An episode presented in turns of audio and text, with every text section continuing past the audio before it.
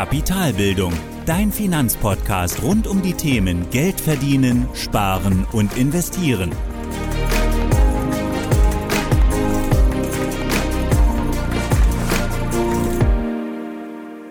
Hallo und willkommen zu einer weiteren Folge meines Podcasts. Ich bin Thorsten von Kapitalbildung und heute sprechen wir über ein etwas aktuelleres Thema, nämlich die Strafzinsen für Einlagen bei der Bank.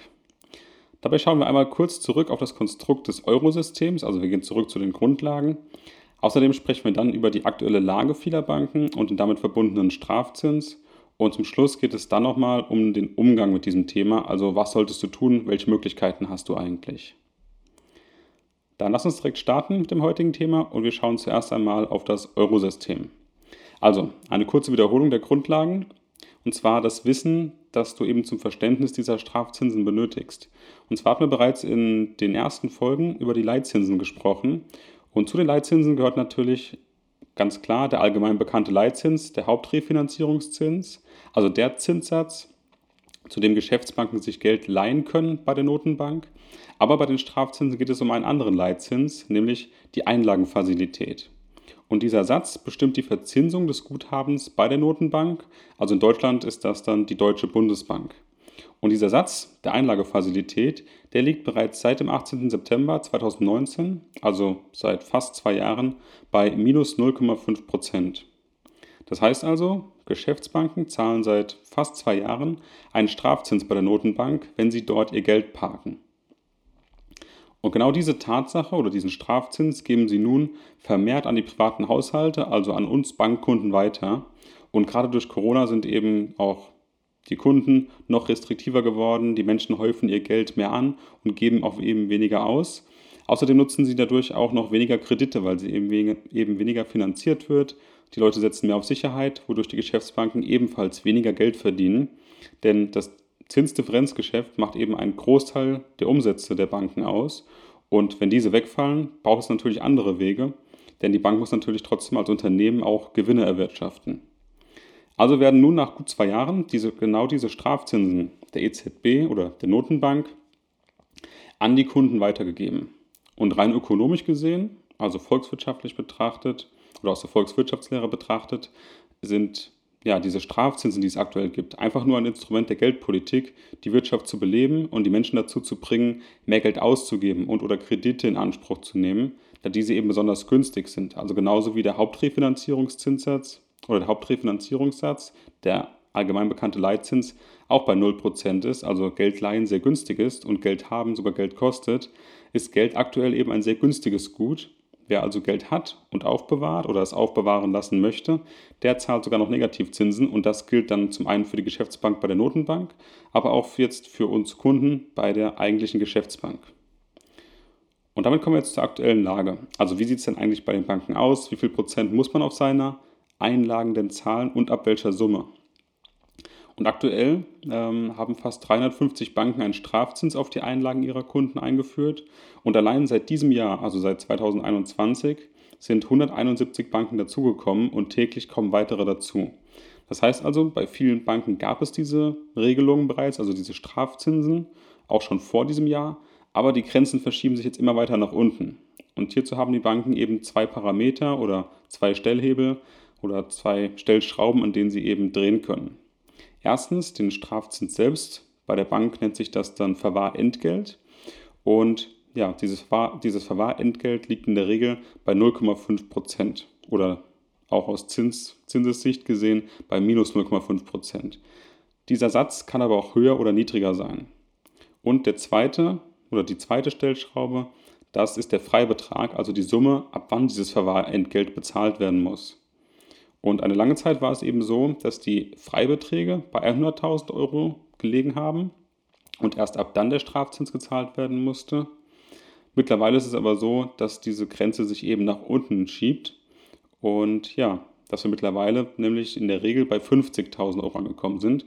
Teilweise in Extremfällen äh, sind es sogar 25.000 Euro und damit rückt die Grenze immer weiter nach unten. Auch ein Extremfall ist bei den Zinssätzen oder bei dem Verwahrentgelt. Da gibt es auch einige Banken, die bereits schon nicht nur 0,5% Verwahrentgelt erheben, sondern auch Banken, die beispielsweise 1% Verwahrentgelt ab 100.000 Euro erheben. Du siehst also, die Banken ähm, ja, richten sich langsam aber sicher ein, richten diesen Negativzins ein und geben ihn auch ganz langsam Schritt für Schritt weiter an ihre Kunden. Und falls du dir selbst mal reinschauen willst, ob deine Bank auch mit dabei ist, die Quellen dazu oder auch die Liste, die es hierzu gibt, die kommt von Verivox. Ähm, es gab auch einen schönen Artikel dazu von der Tagesschau und alles verlinke ich dir natürlich in den Show Notes. Und da kannst du auch gerne mal reinschauen, wie es bei deiner Bank aussieht, was dort äh, passiert. In der Regel ist es aber auch so, dass du als Kunde schon vorab gewarnt wirst, ab wann denn beispielsweise Strafzinsen eingeführt werden. Ich habe beispielsweise auch von der ING vor einem Monat oder vor drei Wochen, würde ich sagen ungefähr, auch eine Mail bekommen, in der drin stand, dass sie ab November eben auch ab 50.000 Euro auch dieses Verwahrentgelt ähm, ab sofort dann ja, erheben werden. Das ist also die aktuelle Lage und wir kommen dann jetzt zu deinem Umgang mit dieser Thematik. Also welche Möglichkeiten hast du eigentlich und was bedeutet das nun für deinen langfristigen Vermögensaufbau, um dem es hier ja in diesem Podcast geht? Erst einmal muss man ganz klar sagen, dass wir hier nur von Spareinlagen sprechen. Das heißt also, wir sprechen nur über Guthaben oder Einlagen auf dem Girokonto, dem Tagesgeldkonto oder auch dem Verrechnungskonto, also nur den täglich fälligen Einlagen.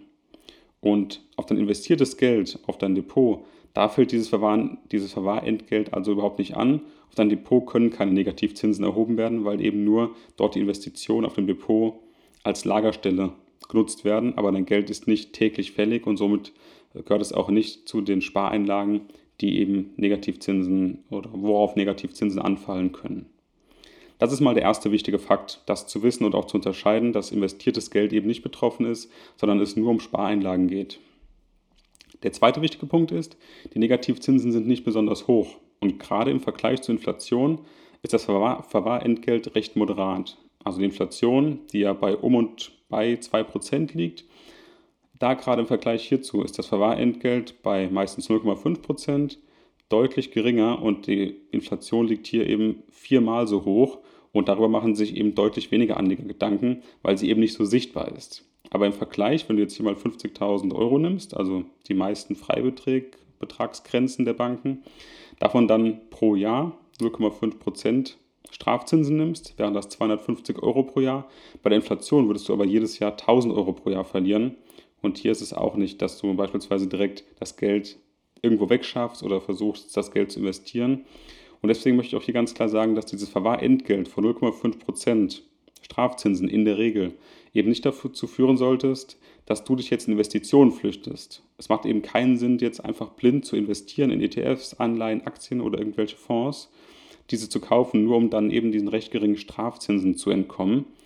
Wenn du natürlich weißt, was du machen möchtest mit dem Geld und du ohnehin vorhattest zu investieren und jetzt gerade eine gute Gelegenheit ist und du damit eben auch den Strafzinsen entkommen kannst, dann macht es natürlich Sinn zu investieren, aber es sollte jetzt eben kein blinder Aktionismus werden, indem du einfach dein Geld nimmst nur um den Strafzinsen zu entkommen und das dann einfach blind investierst. Das sollte auf jeden Fall nicht der Schritt sein.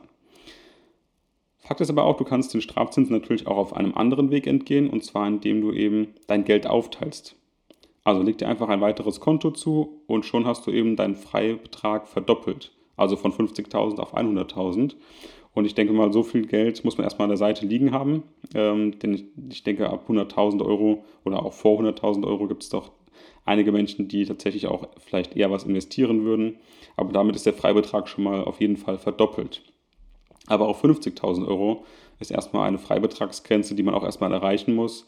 Also in der Regel sollte man hier sich nicht verrückt machen mit den Strafzinsen. Es gibt definitiv zwei gute Möglichkeiten, ihnen auszuweichen. Also investieren oder aufteilen. Und selbst wenn du eben eine Summe von 50.000 Euro hast und das liegt auf deinem Girokonto, Tagesgeldkonto oder Verrechnungskonto, selbst dann würdest du nur 250 Euro zahlen, nämlich eben relativ gesehen genau diese 0,5 Prozent der Summe und selbst damit sollte man eigentlich leben können. Mach dich also nicht zu sehr verrückt wegen der Strafzinsen und investiere auf keinen Fall blind. Zur Not kannst du auch immer noch, wie gesagt, deinen Freivertrag, äh, deinen Freibetrag verdoppeln, indem du eben ein weiteres Konto eröffnest oder aber indem du sinnvoll investierst, wenn du es beispielsweise eh schon vorhattest. Mach dir aber deswegen auf jeden Fall nicht zu viel Kopf oder keinen, keinen zu großen Kopf.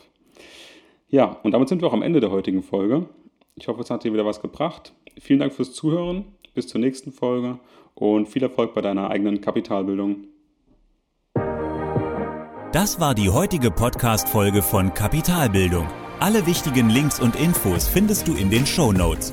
Hast du Lust auf noch mehr hilfreiches Finanzwissen? Dann folge Kapitalbildung auf Facebook und Instagram oder besuche die Website www.kapitalbildung.org.